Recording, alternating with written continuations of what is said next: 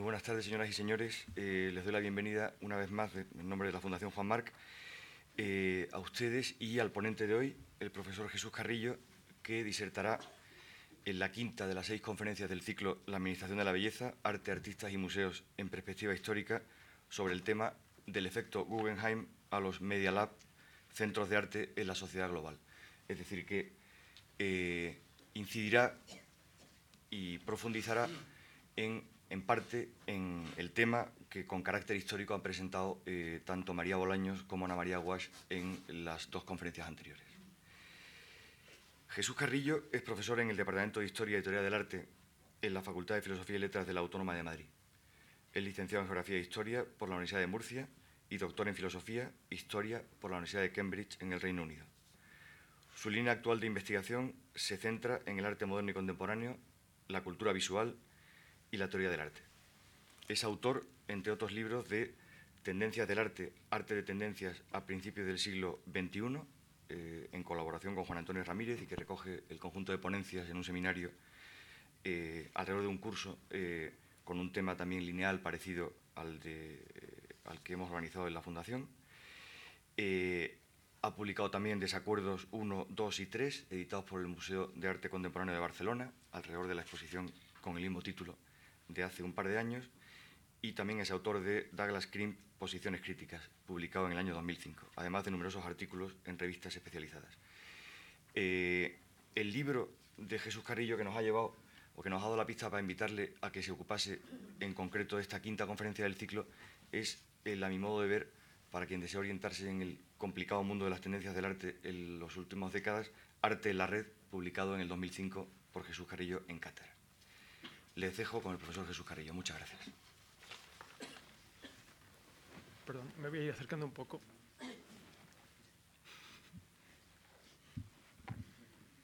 Me ha faltado la pausa publicitaria. El lunes 22 cerrará el ciclo el profesor José Jiménez, también a las siete y media, con una conferencia bajo el título El arte que vendrá. Muchas gracias y disculpen.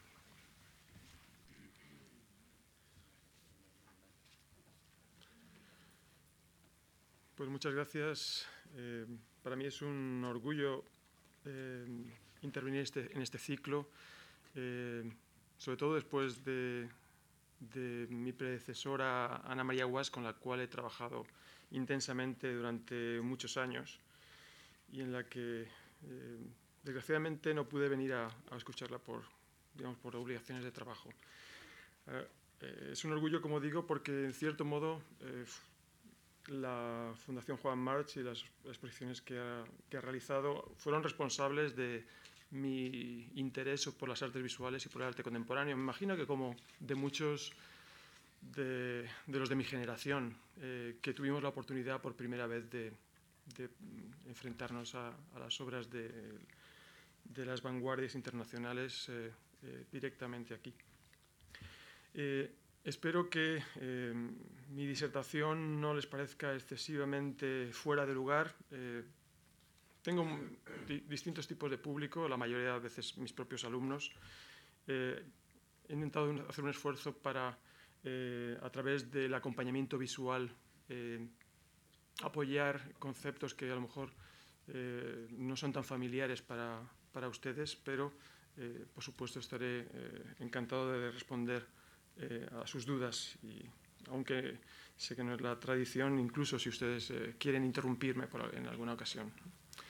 Eh, también pido disculpas porque en gran medida voy a leer. Es curioso que es tan diferente dar clases todos los días, digamos, paseándome por las aulas, haciendo cualquier tipo de esfuerzo para que mis alumnos se, se, concentren y, y presten atención. Eh, es tan diferente, como digo, de, dar una conferencia que, eh, curiosamente, me aferro a los, a los papeles. Vamos a ver si funciona el aparato. De acuerdo. Es una de las paradojas de la cultura contemporánea el que cuanto más contingentes y difusos son los fundamentos de la belleza o del juicio estético, y más inmateriales son las producciones, lo que denominamos arte, que son objeto de tales apreciaciones, enunciados, acciones, intervenciones, proyecciones, más rápidamente se disemina y prolifera a lo largo y ancho de nuestra sociedad.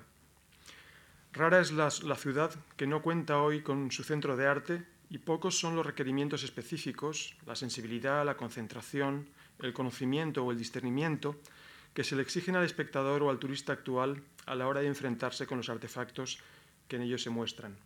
Aquí les traigo algunas imágenes de, algunos de los centros de arte que,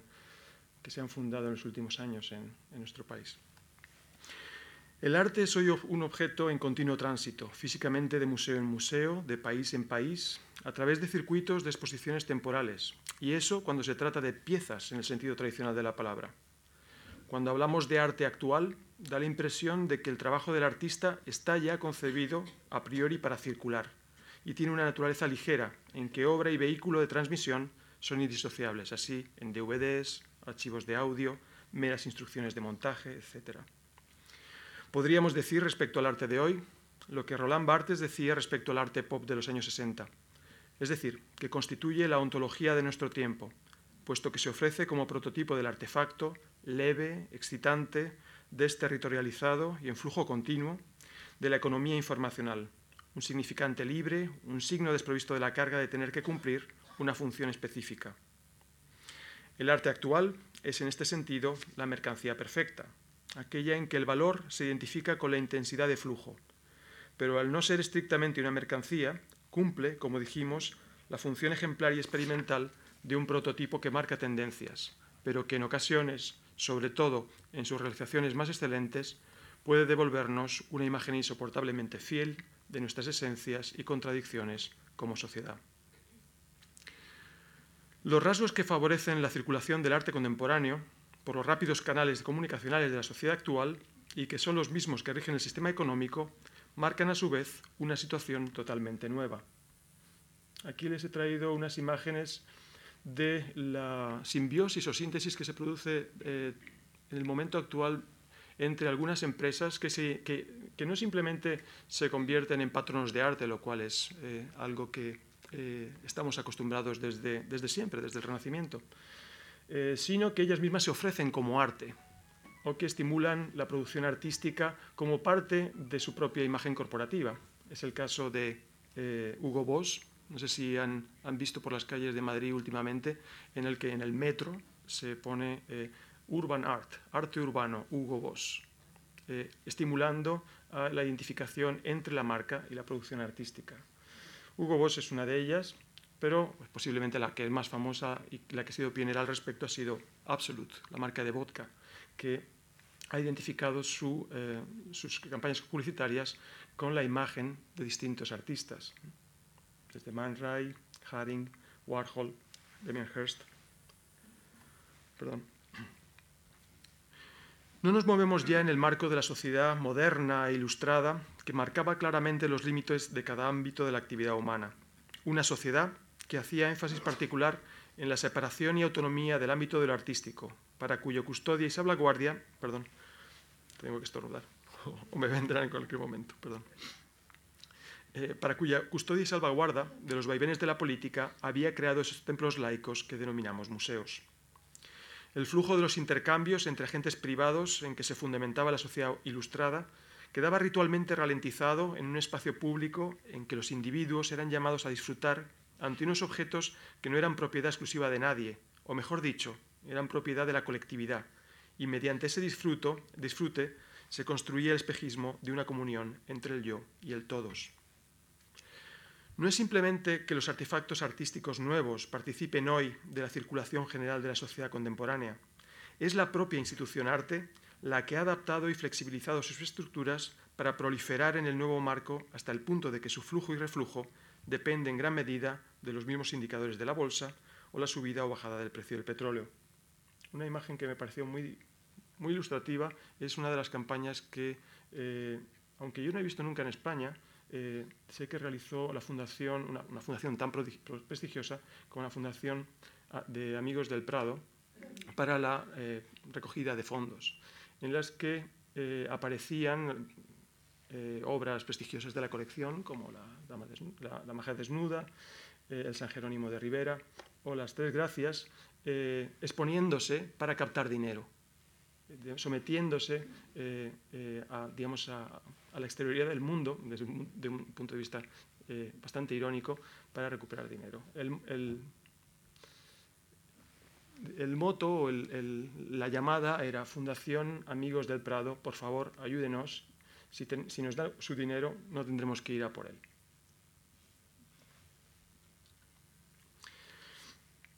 La fetichización del objeto de arte como cúspide de la pirámide del consumo en la nueva sociedad del capitalismo tardío, es decir, lo que conocemos como arco en España, iba a precipitar este proceso al hacer el hecho artístico estrictamente dependiente de las fluctuaciones de la economía y de los hábitos de consumo. Ahí iba a radicar la famosa crisis del mundo del arte y también su inevitable adaptación a los nuevos parámetros económicos. Durante los 90, la adoración del objeto iba a ser gradualmente reemplazada por el cultivo de los modos de vida, de los viajes, el cuidado del cuerpo y de todo, todo tipo de ocio cultural vinculado a la experiencia y a la sensación. El mundo del arte no podía hacer otra cosa que seguir la demanda. Aquí hay dos artistas españoles que han jugado un poco con ello. Eh, Sergio Prego, un artista vasco que, expone en Soledad Lorenzo, eh, se identificó a sí mismo como, como, un como parte de la campaña de vodka, Absolut Prego, y eh, Miguel Ángel Gahueca se ofrece, digamos, directamente con llamadas telefónicas.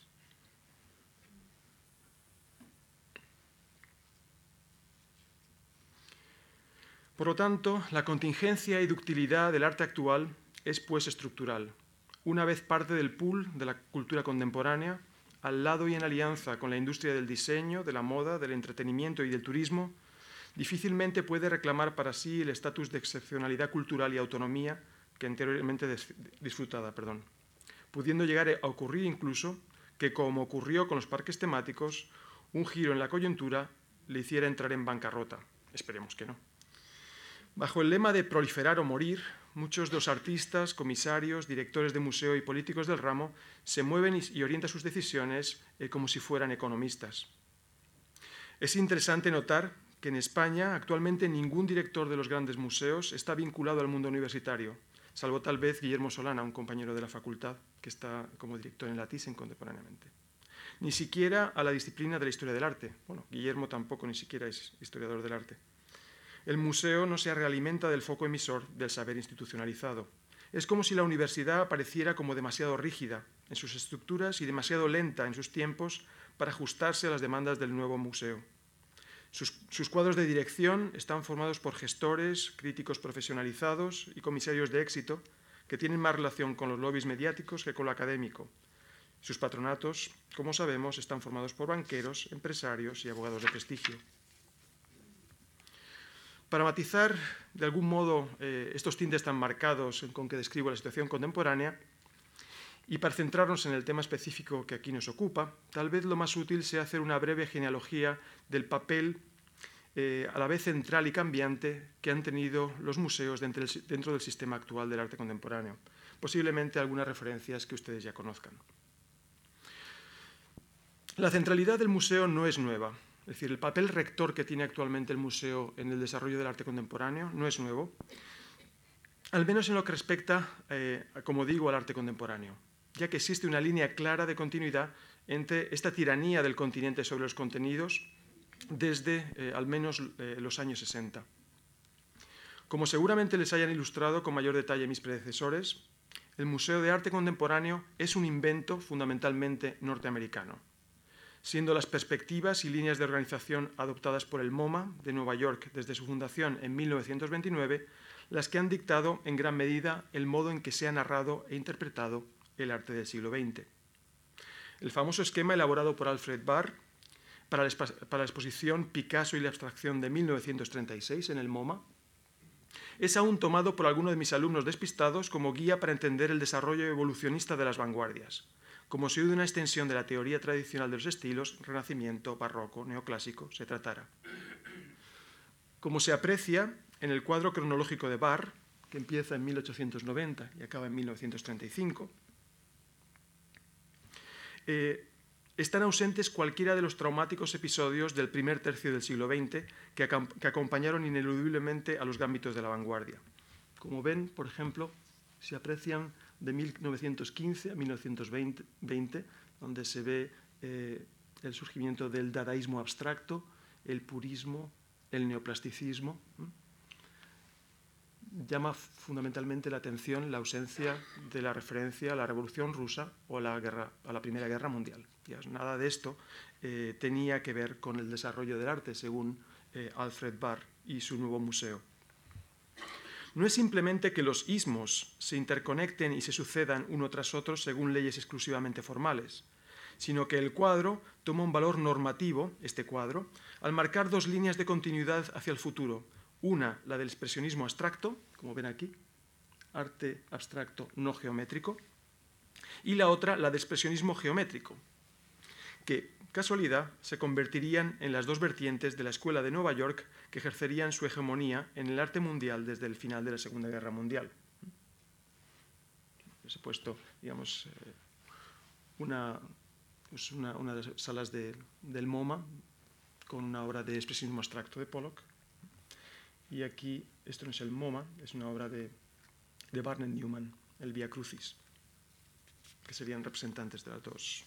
escuelas. El edificio del Museo Guggenheim de Nueva York, prototipo de museo de arte contemporáneo construido en el clímax de la abstracción norteamericana, mediante su famosa estructura helicoidal, da forma a la lógica lineal, suave e ininterrumpida, con que se imaginaba desde Estados Unidos la cultura de la vanguardia. Posiblemente conozcan el edificio de Wright, que es una espiral continua, que daría digamos, forma a esta continuidad eh, suave, ininterrumpida de los distintos sismos de la vanguardia. El carácter normativo y quintesencialmente norteamericano de este modelo se puso agresivamente de manifiesto en 1971, cuando el artista francés Daniel Bougan colgó un lienzo con sus peculiares rayas para la sexta exposición internacional celebrada en, tal museo, que cortaba la visibilidad continua del espacio y que, debido a las protestas de los mismos artistas, artistas norteamericanos como Robert Morris o Donald Judd, fue obligado inmediatamente a retirar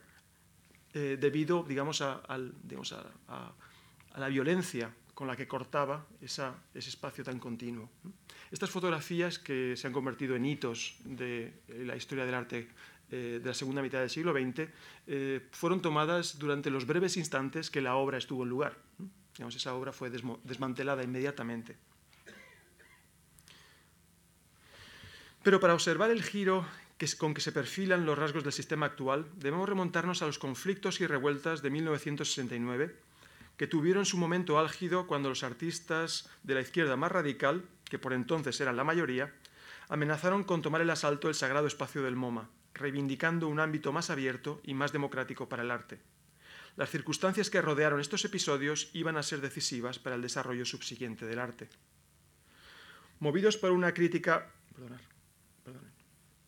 Movidos por una crítica marxista a la fetichización del objeto de consumo y por una reivindicación fenomenológica de la experiencia inmediata, los artistas habían ocupado espacios alternativos donde realizaban sus operaciones, los happening, las performances e intervenciones ambientales, todas ellas intrínsecamente vinculadas al espacio, al espacio específico que ocupaban, y por ello inmunes al peligro, o así lo creían, de ser descontextualizadas e insertadas en el discurso lineal y autónomo del museo. Estas son obras eh, clásicas del happening de Alan Kaprow y de nuevo Daniel Bougan, que eh, dejaba sus obras por la calle o él mismo se las colocaba como si fuera una obra andante. Sin embargo, el museo mismo estaba llevando a cabo una evolución en la misma dirección, aunque de sentido distinto. Con el fin de crear un marco más atractivo y de controlar de un modo más acabado el discurso con el que se dirigía hacia el público, el MoMA había desarrollado desde los años 40 un elaborado sistema de instalaciones en que se primaba la experiencia global del espectador sobre la definición específica del objeto mostrado. Obligado por el doble imperativo de competir con la cultura de masas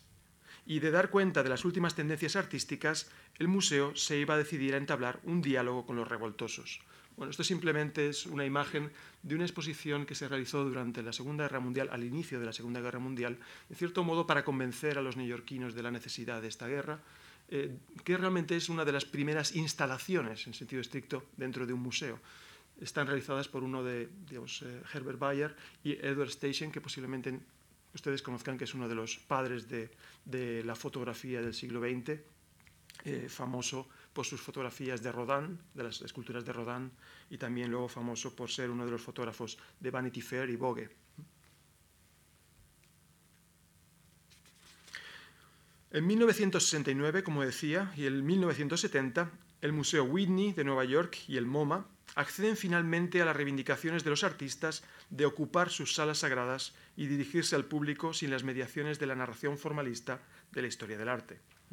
Esas dos exposiciones fueron Spaces, que tuvo lugar en el MoMA en 1969, e Information de 1970. Inmediatamente también se haría Anti-Illusion en el Whitney. Son las primeras exposiciones de instalación de arte contemporáneo en museo. Para ese momento, sin embargo, la institución estaba ya perfectamente preparada para asimilar y proyectar dichas operaciones y sacar el máximo provecho de las mismas. Es más, la prioridad que iba a dar al espacio y a los mecanismos de interacción con el público, frente al culto del objeto cuadro o escultura, iba a dar un poder casi absoluto al museo, reforzando su papel hegemónico y acelerando la evolución hacia el actual sistema del arte. De hecho, el término con que se consagraría que, perdón, que se consagraría para asignar este tipo de arte, intrínsecamente ligado a la configuración del espacio, no iba a ser el de ambiente, que era el utilizado por entonces por artistas y críticos. El mismo, digamos, era el nombre que utilizaba Alan Kaprov o el crítico Germano Chelant, el padre del arte povera. Sino que el, el nombre que se va a consagrar para designar este tipo de arte va a ser instalación. Como como es evidente, este nombre procede del vocabulario de los montadores de exposiciones del museo. Es decir, que eh, el nombre que designa eh, el género más, eh, digamos, más notorio desde los años 60 dentro del arte contemporáneo es un nombre bautizado por el propio museo y que designa las propias operaciones del museo, no de los artistas. En los primeros momentos, la alta politización eh, y el purismo de algunos artistas iba a dotar de esta nueva interactividad y contextualidad de cierto aire de provocación. No hemos de olvidar que pocos meses antes los mismos artistas habían amenazado con asaltar los muros del museo. Así, en el MoMA, dentro de la, exposición Information, Hans Hacke, eh, en 1970, eh, hizo su famoso MoMA Poll, que posiblemente hayan oído, oído hablar de él, fue una encuesta dentro de la exposición organizada dentro del, propio MoMA, donde Hans Hacke proponía a los visitantes que votaran, introdujeran sus votos en urnas alternativas y que decidieran eh, si estaban a favor o en contra de que el senador Rockefeller, que como saben eh, la familia Rockefeller fue la, fundadora del propio museo, si estaban de acuerdo que el senador Rockefeller apoyara eh, al presidente Nixon en la guerra del Vietnam lo cual, digamos, era bastante provocador para que ocurriera dentro de un museo. Pero estamos en los 60 o principios de los 70. A pesar de ello, para el Museo de Arte Contemporáneo, esta revuelta, este conflicto, no fue sino una crisis de crecimiento, ya que le abría el camino para desarrollar una política de exposiciones más atractiva para el visitante y las colas de la taquilla servían de cebo para nuevos sponsors privados deseosos de colocar sus logos en los carteles de las polémicas exposiciones del MoMA. La nueva situación iba a provocar dilemas morales a los artistas y así el sindicato exigió a Dan Flavin, el famoso artista que veremos ahora, a rechazar la financiación de la multinacional General Electric para sus obras. Sin embargo, el proceso era ya imparable. Casi todos los movimientos artísticos que toman forma y se desarrollan desde mediados de los años 60, el minimalismo, el conceptualismo, el así llamado site specific, el arte povera o el arte de instalación, independientemente de sus configuraciones y orientaciones específicas, tienen en común una insistencia ya enunciada por Duchamp en eh, la importancia intrínseca del contexto y el acto de recepción por parte del espectador. El espacio real es consistencial a la obra de Dan Flavin, que posiblemente ustedes conocen, que hace sus obras con neones industriales, tanto eh, como lo es en la obra de Carl André, que es este artista minimal que simplemente se dedica a colocar planchas o bien de cobre o bloques eh, de ladrillo sobre el espacio expositivo. Para quien la función de la obra está en activar el lugar en que ésta está situada y la experiencia del visitante. Solo en relación con el uno, el espacio, y con la otra, la experiencia del visitante, la obra cobra sentido, si no, no es nada, obviamente. Ese lugar, a pesar de las experiencias del land art y el arte público, iba a ser fundamentalmente el museo. La nueva centralidad del museo, donde se hacía literalmente cierta aquella sentencia de que arte es todo aquello que venía albergado dentro de sus muros, no solamente iba a acelerar la disolución de los géneros tradicionales de pintura y escultura, sino que iba a generar un tipo de arte que tomaba al propio museo y sus operaciones como tema de reflexión. El artista conceptual Bruce Nauman, que, hace poco ha, hecho una gran instalación, no grande, pero al menos espaciosa, en la Tate Modern de Londres. Como decía Bruce Nauman, quien había iniciado su carrera a mediados de los años 60, reflexionando sobre la acción del artista en su estudio, básicamente diciendo, arte es todo aquello que hago yo en mi estudio, ya que soy artista, iba a iniciar en 1970 un nuevo tipo de obra, justamente en el momento en que se está produciendo este esta transformación de que hemos hablado, un nuevo tipo de obra, como decía, en que se desplaza el interés eh, por su propio cuerpo, que era lo que ocurría antes, a los cuerpos de los espectadores en el espacio ritualizado del museo. Así, en 1970, en la exposición eh, Anti-Illusion, una de las que hemos mencionado anteriormente, eh, Bruce Nauman nos hace un pasillo enormemente estrecho eh, que lo que pretende hacer es reflexionar al espectador sobre las restricciones y los constreñimientos a los que se ve sometido una vez que entra dentro de las paredes de un museo. Es decir, frente a ese ideal de libertad y expansión eh, mental y espiritual del individuo ilustrado dentro del museo, lo que quiere aquí Bruce Nauman es indicarnos que dentro del museo estamos sometidos a una disciplina, otra de ellas, muy famosa, también de 1970, es el, así llamado Dar la vuelta a la esquina. Es una obra que se expuso aquí en el Reina Sofía hace unos años y que me parece de las más ingeniosas que ha dado el arte contemporáneo de la segunda mitad del siglo XX. Es una obra muy simple, es un cubo, como ven, eh, digamos, un cubo eh, posiblemente hecho simplemente de, paneles de madera, en el que se ponen en las esquinas inferiores eh, unos monitores de vídeo y en las esquinas superiores unas cámaras como las que estamos muy acostumbrados ahora a ver. De tal modo que al espectador que eh, se acerca a la obra eh, y se fija en, en los monitores, según se va acercando al monitor, se va viendo a sí mismo alejándose, produciéndose un proceso de autoalejamiento perpetuo que le hace al espectador tomar conciencia de su propia corporeidad dentro del espacio del museo. Ejemplos de cómo el museo se convierte o el espacio del museo se convierte en el propio objeto de reflexión lo tenemos dentro de todo el arte eh, norteamericano de principios de los años 70. Simplemente les he traído unos cuantos, les he traído unos cuantos. Como Michael Asher, una intervención en el Centro de Arte del Pomona College, que lo que hace es sustituir el típico cubo blanco de la sala de exposiciones por un eh, psicodélico espacio lleno de curvas, eh, de cuestas, eh, donde es muy complicado situarse corporalmente. Y luego la famosa obra de, Richard Serra, que posiblemente conozcan ustedes a Richard Serra por sus obras en el Guggenheim, que se llama Strike, de 1972, que es una plancha de acero enormemente pesada, cuya estabilidad depende exclusivamente de su apoyo en el vértice de uno de los ángulos de la, de la galería, de tal modo que eh, el espectador se va siempre, eh, primero, bueno, primero se ve rota por la mitad la, espacialidad de la sala, pero por otro lado el espectador eh, no les aconsejaría que se acerque, bueno, realmente nunca ocurrió nada, pero la sensación de peligro y de que esto se puede caer en cualquier momento es, digamos, es algo muy físico y que de nuevo venían a, a reflexionar o hacer al, que el espectador reflexionara sobre su propia presencia física dentro del museo.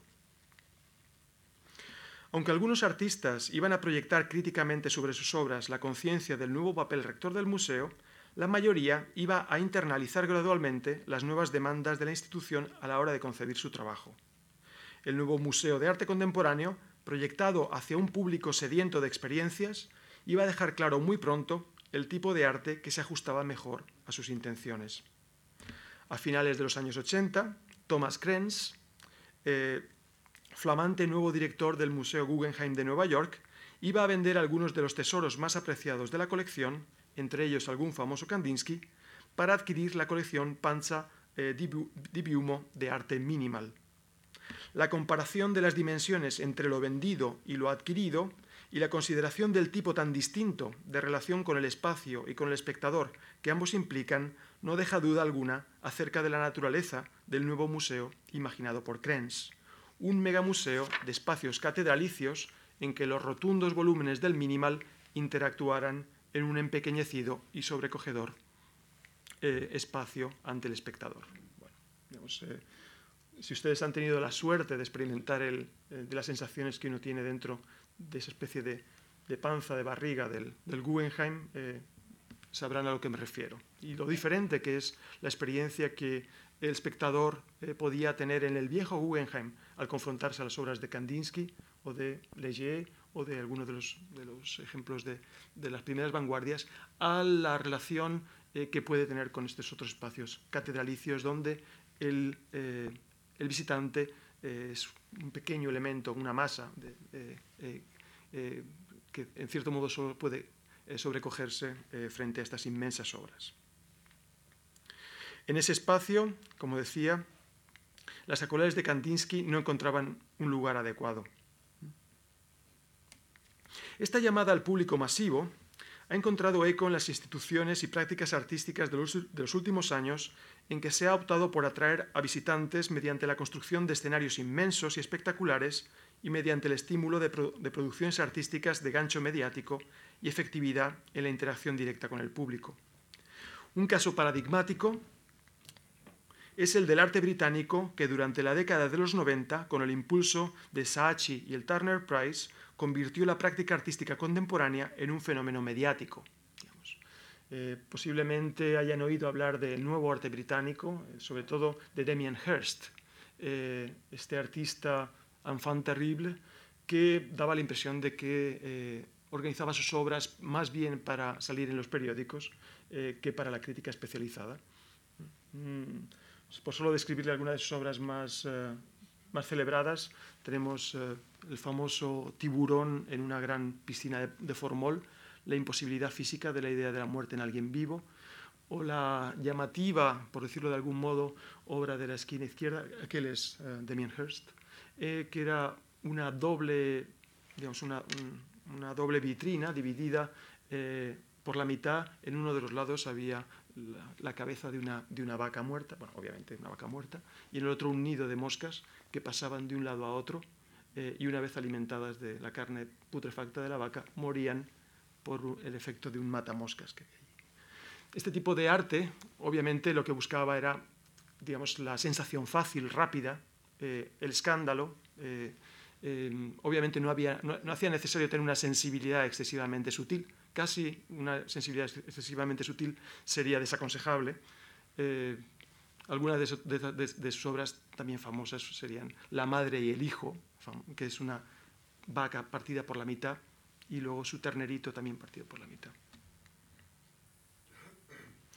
No estamos hablando de arte periférico ni marginal en absoluto. Eh, como posiblemente sabrán, eh, la Galería Sachi se ha trasladado al lugar más público de Londres y actualmente está eh, justamente debajo del London Eye, de, este, de, esta gran noria que, desde la cual se ve todo Londres. Y eh, dentro de sus artistas estelares están Jake y Dinos Chapman, los así llamados Chapman Brothers, eh, que eh, yo creo que son bastante ingeniosos a pesar de que no pasa en cierto modo de ser un chiste. hacen versiones tridimensionales de los desastres de la guerra de, Goya, tridimensionales y en, digamos, en color de carne, produciendo un, efecto bastante, bastante directo. Fue utilizada este nuevo arte británico como eh, embajada, curiosa embajada de, Inglaterra por el mundo y eh, se, expuso, se intentó exponer eh, en el Museo Brooklyn de Arte Contemporáneo, bueno, el Museo Brooklyn, no de Arte Contemporáneo, ante el escándalo de la sociedad neoyorquina, bien pensante, ya que una de las obras de Chris O'Feely, posiblemente recuerden ustedes el escándalo, que era una Virgen María, estaba realizada con excremento de elefante lo cual provocó un escándalo, eh, digamos, mayúsculo y casi eh, obligó a, la clausura de la exposición.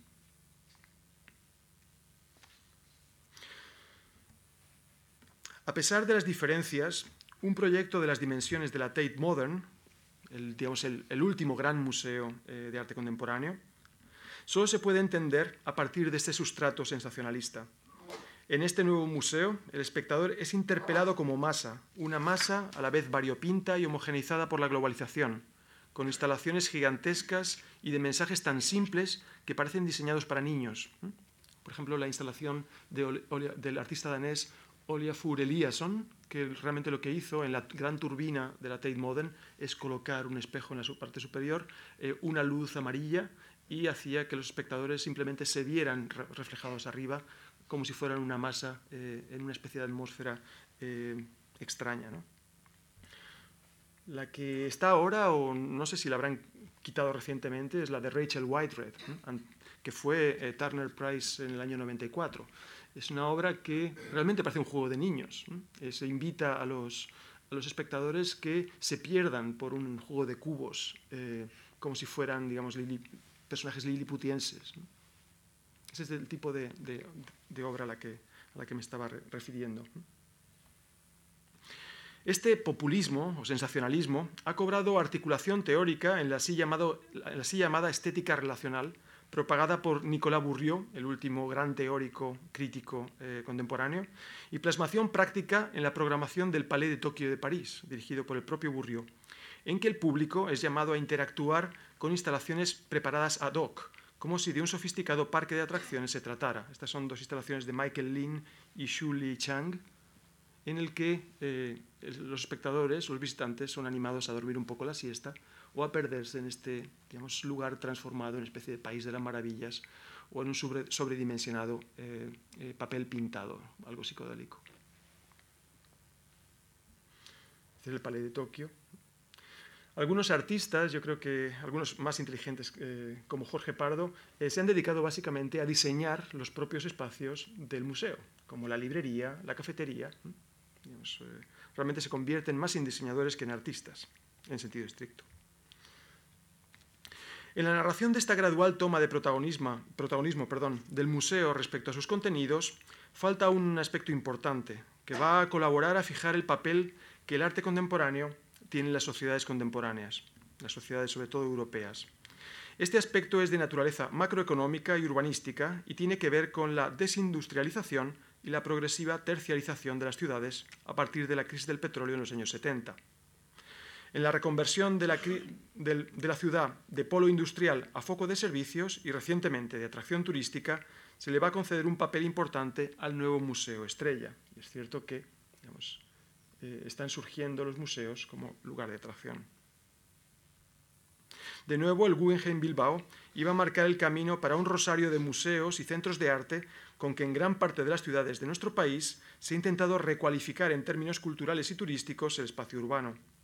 Junto con la catedral, el parador y la excursión a algún rincón pintoresco de los alrededores, el Museo de Arte Contemporáneo pretende aumentar las pernoctas del visitante. Si a ello se une la utilización como foco de recalificación urbana de zonas degradadas o empobrecidas, la operación es perfecta. Muchas veces la localización y naturaleza de estos centros de arte parece responder más a las necesidades de los turoperadores que a la demanda del lugar que se ubican. Piénsese, por ejemplo, en el MUSAC, el Museo de, de Arte Contemporáneo de León, un centro de arte dedicado a las ultimísimas tendencias del mainstream, de la corriente dominante del arte contemporáneo, cito en León, una ciudad bellísima y sin duda con una demanda interna de cultura contemporánea. Sin embargo, mi impresión es que el centro de arte, bueno, lo tienen ustedes en la mano izquierda, el centro de arte eh, fue concebido e instalado allí básicamente para retener al viajero un día más a la mitad del trayecto en el Camino de Santiago, una de las rutas turísticas más activas de Europa. De hecho, es una, es una institución compleja, eh, es un edificio realmente bonito, eh, pero que durante la semana está utilizado exclusivamente y viene utilizado, yo creo, por los jubilados que eh, se, digamos, se ponen allí a, digamos, a conversar, a sentarse en los banquitos. El fin de semana llegan los autobuses de turistas procedentes de Madrid y de otros lugares de España y del mundo. El recorrido que acabo de describir parece llevarnos a la situación de proliferación y contingencia del sistema del arte que anunciaba al principio, marcada por el papel estelar del museo y su dependencia absoluta, cuando no complicidad absoluta, respecto a los impulsos económicos del nuevo capitalismo postindustrial. ¿Cómo se cruza esta situación con el desarrollo de lo tecnológico en el arte contemporáneo? Esto es lo que intentaremos describir en lo que me queda de charla. En principio, se podría suponer que el nuevo arte electrónico, de naturaleza y soporte virtual, y vinculado al nuevo espacio comunicacional de Internet, supondría la liberación definitiva del artista y de su trabajo de la dependencia del mercado y de los espacios expositivos convencionales, es decir, del museo. Ello fue cierto, o al menos hasta cierto punto, en las propuestas iniciales del arte electrónico de mediados de los 90. La verdad que da vértigo hablar de los orígenes del arte electrónico en los 90 o del arte de Internet de los 90, cuando los 90, digamos, para mí, fundamentalmente, no sé para ustedes, están aquí realmente. Pero bueno, todavía en este, en este tipo de arte, eh, los 90 básicamente es la prehistoria. No iba a ser la primera vez que los artistas iban a ser llamados a jugar un papel importante en la configuración de medios o modos de interacción que luego se extendieran al resto de la sociedad. El caso de Internet es paradigmático, ya que durante los años 80 las propias empresas electrónicas como IBM o Sony estimularon y luego utilizaron las proyecciones utópicas e imaginativas de los artistas para dar forma al espacio de interacción entre individuo y máquina y también de los modos de comunicación en red que triunfarían más adelante en Internet. Obviamente, los artistas estaban movidos por, preocupaciones distintas a las de sus patrocinadores, y en la mayoría de las ocasiones interpretaron el nuevo espacio electrónico, el nuevo espacio de Internet, en términos de apertura, ausencia de jerarquías, autoría colectiva y libertad absoluta. Una temprana lectura libertaria de Internet la tenemos en la obra pionera del, catalán, del, artista catalán Antoni Muntadas, que posiblemente conozcan, eh, así llamada The File Room, el archivo, una obra abierta en 1994 que, créanme, para digamos, arte de Internet es muy temprano, y dedicada a generar un archivo con todas, las con todas las obras que hubieran sido censuradas por razones políticas. Es decir, que eh, si su obra en China, en Rusia o en Murcia hubiera sido censurada por tal o cual razón, usted podía enviar eh, al señor Muntadas en un, en un disquete su obra y era archivada y mostrada para quien lo quisiera ver dentro del The File Room. Algo más ingenua y literal respecto a las posibilidades democráticas de Internet fue la obra del artista Fluxus, un movimiento artístico libertario de los 60, Douglas Davis. La obra se denomina La frase colectiva más grande del mundo. Y se trata de un cadáver exquisito, al estilo surrealista, llevado a dimensiones cósmicas, al ser susceptible de ser aumentada por cualquiera, ad infinitum. Es decir, que eh, este es el interfaz, simplemente es el inicio, y la obra consiste en que Douglas Davis eh, comenzaba eh, una, una, frase y si uno se conectaba con la página web, bueno, en este caso ni siquiera era página web en este momento, estamos en 1994, sino simplemente en Internet, podía uno añadir una frase con tal de que no pusiera un punto. Uno escribía una frase, se ponía una coma la, siguiente persona que quisiera eh, añadir algo seguía eh, en cualquier idioma añadiendo frases y frases y frases, creando así eh, la idea de una agencia colectiva, de una artisticidad colectiva. Todos éramos artistas, todos podíamos añadir ahí nuestra, digamos, nuestra, nuestra contribución.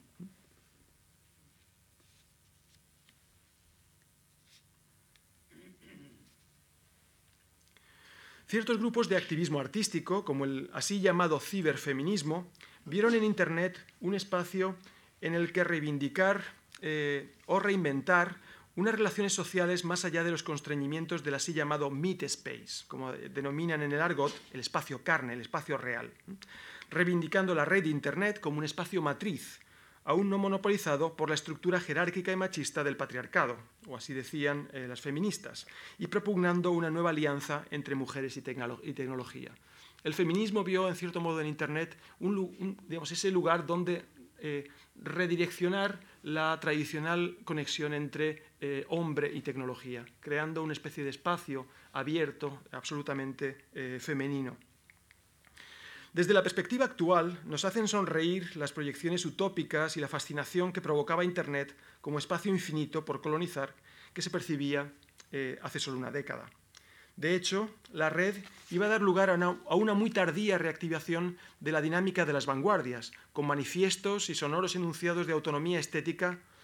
dando lugar a lo que se vendría a llamar el net art, que no sé si ustedes han oído hablar un movimiento que se parecería a las vanguardias históricas incluso en su corta duración, ya que, surgido en 1995, entraría en una rápida decadencia tras su breve momento de gloria en la documenta de Kassel de 1997. El NetArt se definía a sí mismo como un arte concebido desde y para la red y que tenía la virtualidad, la comunicación y la interactividad como principios estéticos fundamentales. No es de extrañar que los pioneros y principales promotores del NetArt provinieran de Europa del Este, siendo Ljubljana y Moscú dos de sus focos más importantes. Internet era un medio rápido y barato para romper las barreras geográficas y sobre todo económicas que separaban a los artistas del antiguo, del, antiguo bloque soviético de los centros del arte mundial. Estos artistas, aliados coyunturalmente con miembros dispersos del activismo artístico de Fluxus y el situacionismo, generarían foros virtuales, encuentros, seminarios, una actividad intensísima que se desarrolló desde 1995 hasta 1997 y en España un poco más adelante, incluso siendo acogido por lugares como Arco. No sé si han oído ustedes hablar de arco electrónico. En la era clásica del NetArt, el medio, parafraseando a McLuhan, era el contenido. Y así algunos artistas eh, como Olia Lialina experimentaban con las posibilidades de la narración abierta del hipertexto. Esta es una obra de las clásicas de, NetArt, se llama Mi novio volvió a la guerra, eh, eh, en el que Olia Lialina eh, lo que nos proponía a los usuarios, a los visitantes a su página web, era a recombinar, siguiendo las posibilidades del hipertexto, una narración. era como un poema abierto. Eh, tenía, se abrían eh, según uno presionaba en una parte u otra de la, pantalla con el ratón, eh, aparecían distintas frases y distintas imágenes. Y, por lo tanto el usuario podía reconstruir el, el poema de un modo abierto. Los londinenses IOD diseñaron un navegador alternativo de Internet. en esa época el Explorer era, digamos, el rey en el que el usuario visibilizaba mediante gráficos la red de enlaces de la web que visitaba. Ese fue el así llamado Web Stalker, que para mí es una de las obras de NetArt más conseguidas o más interesantes. Porque realmente lo que hacía era poner en evidencia hasta qué punto la web nos hace ciegos. No sé si ustedes son navegadores en Internet, pero en Internet cuando uno presiona un link, un vínculo, directamente va a otro sitio, pero nunca ve el camino por el que se va a ese sitio. Y tampoco ve cuáles eran las alternativas o los, otros caminos que, surgen o que se visibilizarían simultáneamente. Es decir, uno va de pantalla en pantalla y aparentemente lo ve todo, pero realmente, digamos, se pierde el camino. Es como un viaje donde no hubiera nunca camino, simplemente estaciones. Y lo que hacen IOD es eh, crear un software que visibiliza los distintos eh, caminos, links, eh, la estructura por la cual uno va navegando. Obviamente era bastante inútil y simplemente era una, experimentación, pero me parece que como, como reflexión sobre el propio medio era enormemente interesante. Es cierto que eh, el entusiasmo del principio, esta utopía del principio, empezó a derivar fácilmente, casi inmediatamente, en un cierto pesimismo la red, que en principio se había concebido como algo abierto, como algo eh, sin límites, eh, según las experimentaciones de los artistas a partir de 1997, como Marna Pie en 1998, empieza a aparecer no tanto como un espacio limpio y abierto, sino como un verdadero basurero. Es decir, como un, como una, digamos, como un paralelo de la, de la, capacidad y la, y la lógica de creación de residuos que eh, tiene nuestra sociedad contemporánea. El shredder, el cortador, lo que hace básicamente es eh, convertirse en una especie de receptáculo de la basura de cada uno de nuestros ordenadores. Uno se conecta, vuelca eh, los archivos que ya uno no utiliza, las cookies que uno pueda tener, todo esto que se genera informativamente con o sin nuestra participación en nuestros ordenadores, uno lo volcaba ahí y lo que hacía el programa del shredder era cortarlo y mezclarlo como en un gran palincesto con los residuos que habían puesto los anteriores eh, usuarios. Es decir, que eh, se empieza a proyectar a partir de 1998 esa visión pesimista, catastrofista eh, sobre, la, sobre la red. Obviamente, esta visión parte, en cierto modo, de la, de la frustración de artistas que inicialmente habían proyectado una visión mucho más utópica. Otra obra, también de las que a mí me parecen más interesantes de, de, este primitivo NetArt es eh, el Identity Swap Database, que consiste eh, en una especie de remedo de eh, los mecanismos por los cuales distintas instituciones públicas y privadas nos fichan continuamente en Internet. Y lo que nos, nos propone es un intercambio de datos, es decir, que uno coloca ahí sus datos y su fotografía y eh, se le permite intercambiarlos, eh, permutarlos eh, con los de los otros usuarios. Por lo tanto, me pongo la fotografía de esta chica, pongo mis datos de nacimiento, la cuenta bancaria de otra persona, por lo tanto, creando una especie de, de caos dentro de ese gran archivo informático al que estamos todos sometidos. Las razones de la fugacidad del NetArt radican en que aglutinó coyunturalmente a individuos y grupos de intereses muy diversos bajo la fascinación común del nuevo medio. Pronto se puso en evidencia que, mientras unos concebían Internet como vehículo de experimentación meramente formal y lingüística, los otros lo veían como una herramienta de activismo político, como se estaba poniendo de manifiesto con las campañas del movimiento zapatista. No sé si ustedes se acuerdan, en 1995-96 eh, cuando empezábamos a utilizar el correo electrónico, que recibíamos multitud de mensajes alarmistas procedentes de la Universidad de, México o de eh, distintos amigos, eh, en el que se nos informaba de catástrofes, de destrucciones de, digamos, de poblaciones de Chiapas y donde se nos se nos estimulaba a denunciar todo, todo, ese proceso. Es decir, que Internet empezó a convertirse y a ser percibido por muchos como un lugar de denuncia o como un lugar de activismo político. Dicha proyección política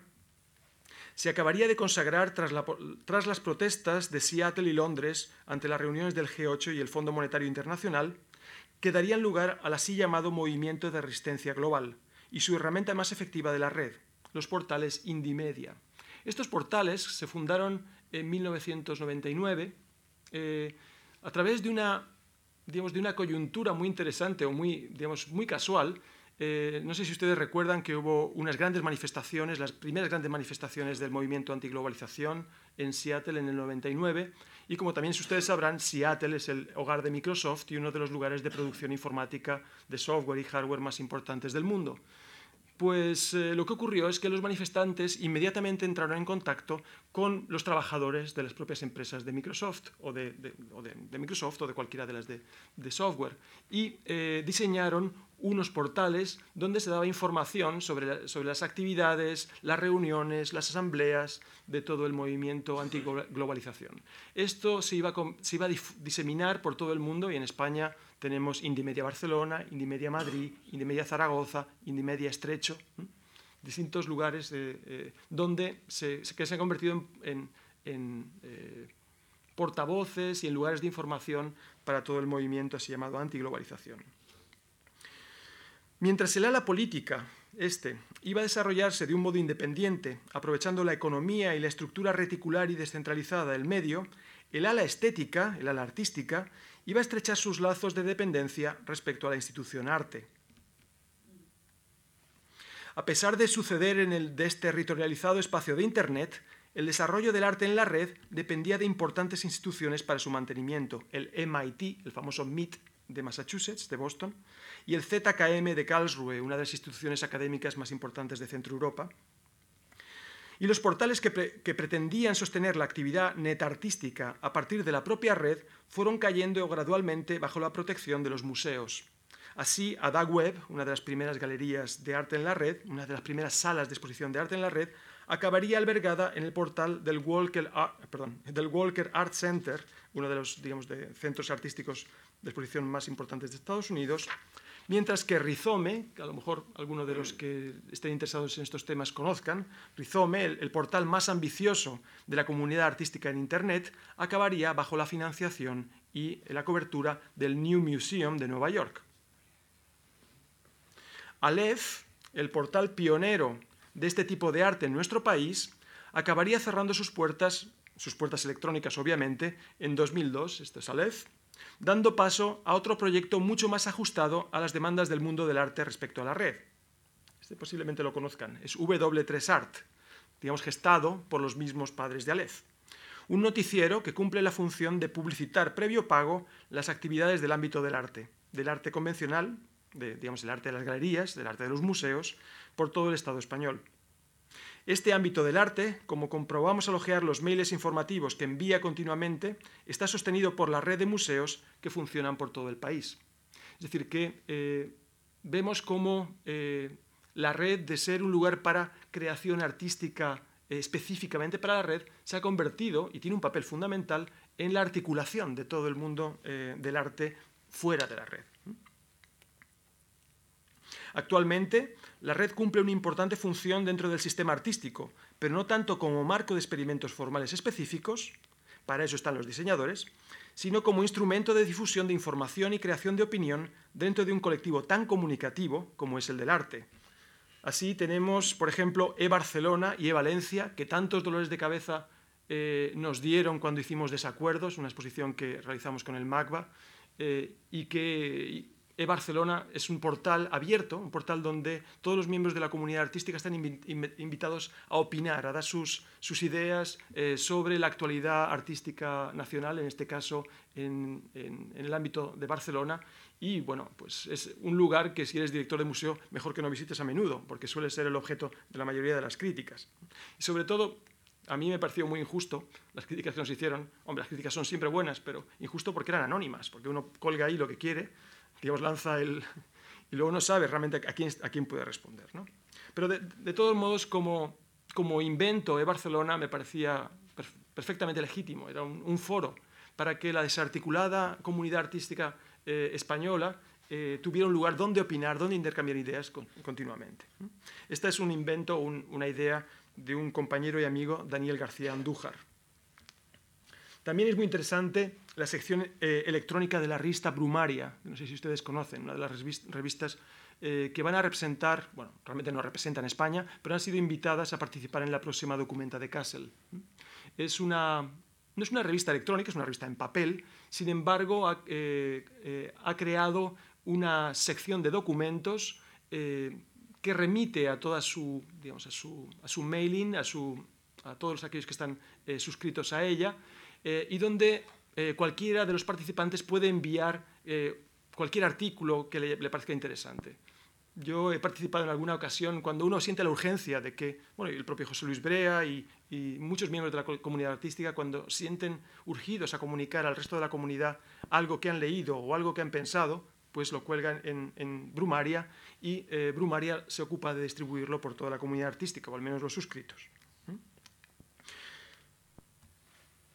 Es cierto que sobreviven, incluso proliferan actualmente, los así llamados Media Labs. ¿Qué son los Media Labs? Los Media Labs eran un centro experimental que surgió a mediados de los 90, donde se, eh, posible, en su mayoría, sitios en, casas ocupadas, en squatters, eran squatters o eran individuos procedentes del movimiento de, resistencia global, eh, es decir, totalmente alternativos y, marginales, donde eh, se, se, juntaban tanto productores y emisores para debatir eh, temas referentes a la red de Internet.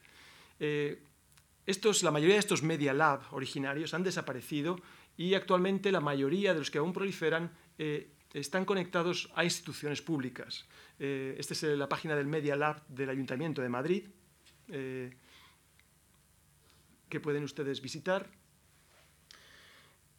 Yo creo que, es mi opinión, que en cierto modo el invento Media Lab porque estaba fundamentado directamente sobre lo propiamente tecnológico,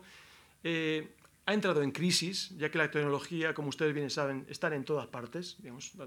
todo el mundo tiene, bueno, o, mucha gente tiene un ordenador en su casa y, digamos, no es necesario este tipo de centros. Sin embargo, sí que tiene un elemento eh, que para mí me parece reseñable y es el hecho que concibieron o recrearon un espacio, un espacio artístico, donde se juntaba la producción y la recepción, y donde no había una distancia entre productor y consumidor, sino que todos eran productores y todos eran receptores. Es decir, que, en cierto modo, se, generaba, al menos simbólicamente, ese lugar eh, que es Internet de interactividad entre unos y otros y que, en cierto modo, podría servir para resistirse a la espectacularización eh, típica de los, digamos, de los grandes eh, museos internacionales.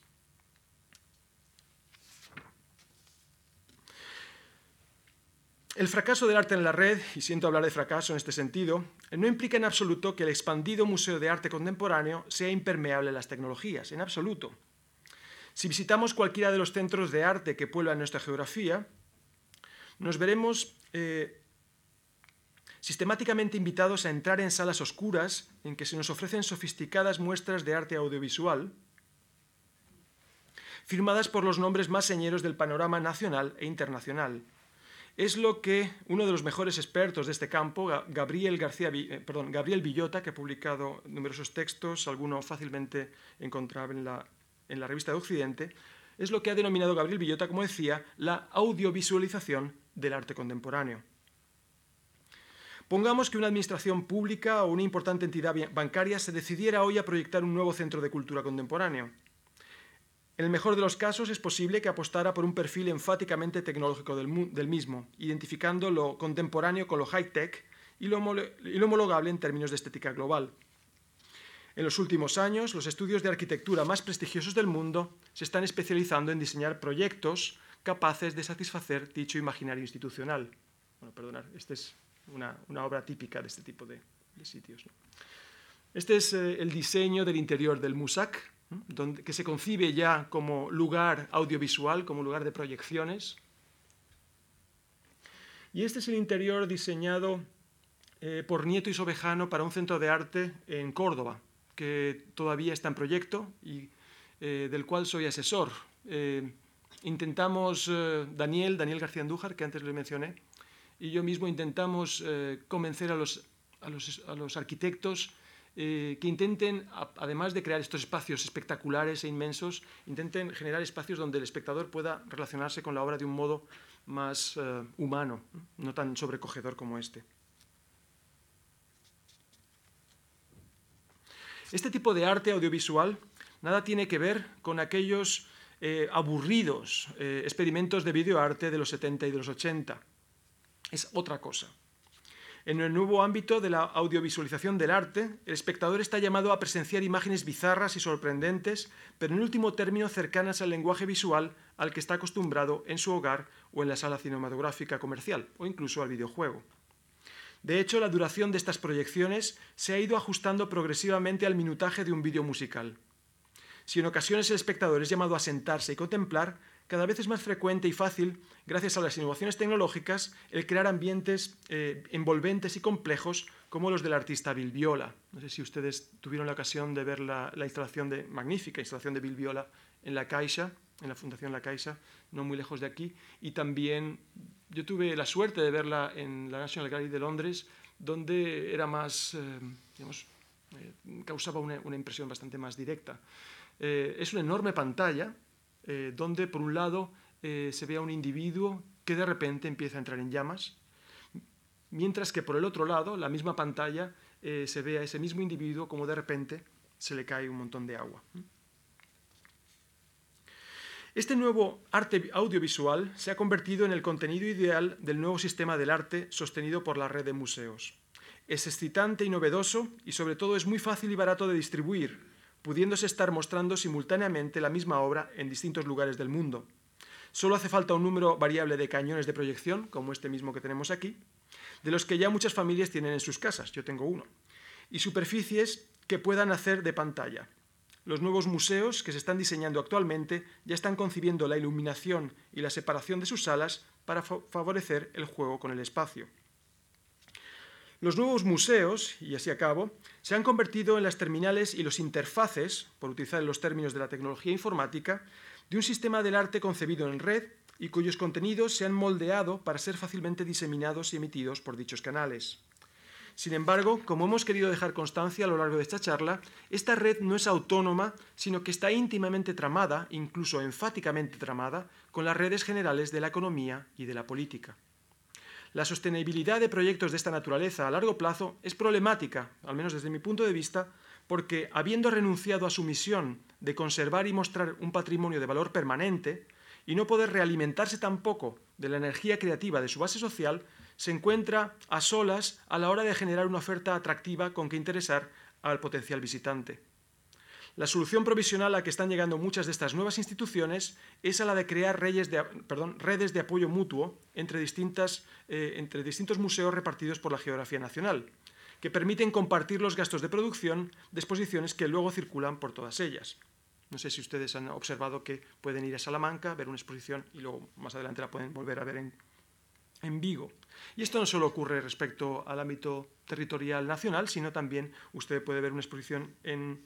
en Londres, París o Nueva York y luego rápidamente verla ustedes en Madrid. De hecho, yo esta exposición la vi primero en, en Londres, posiblemente los londinenses la pudieron ver antes en Nueva York eh, y después pasaría por Madrid. Incluso se podría ver a la vez, porque es simplemente una proyección. De ese modo, para acabar, comprobamos cómo la estructura reticular que presenta hoy el sistema del arte no deriva en muchos casos de la propia dinámica como producción cultural, ni tampoco de la propia tecnología, sino de las circunstancias que acompañan a su dependencia de los flujos económicos generales, es decir, de lo que somos. Pues muchas gracias y... Eh,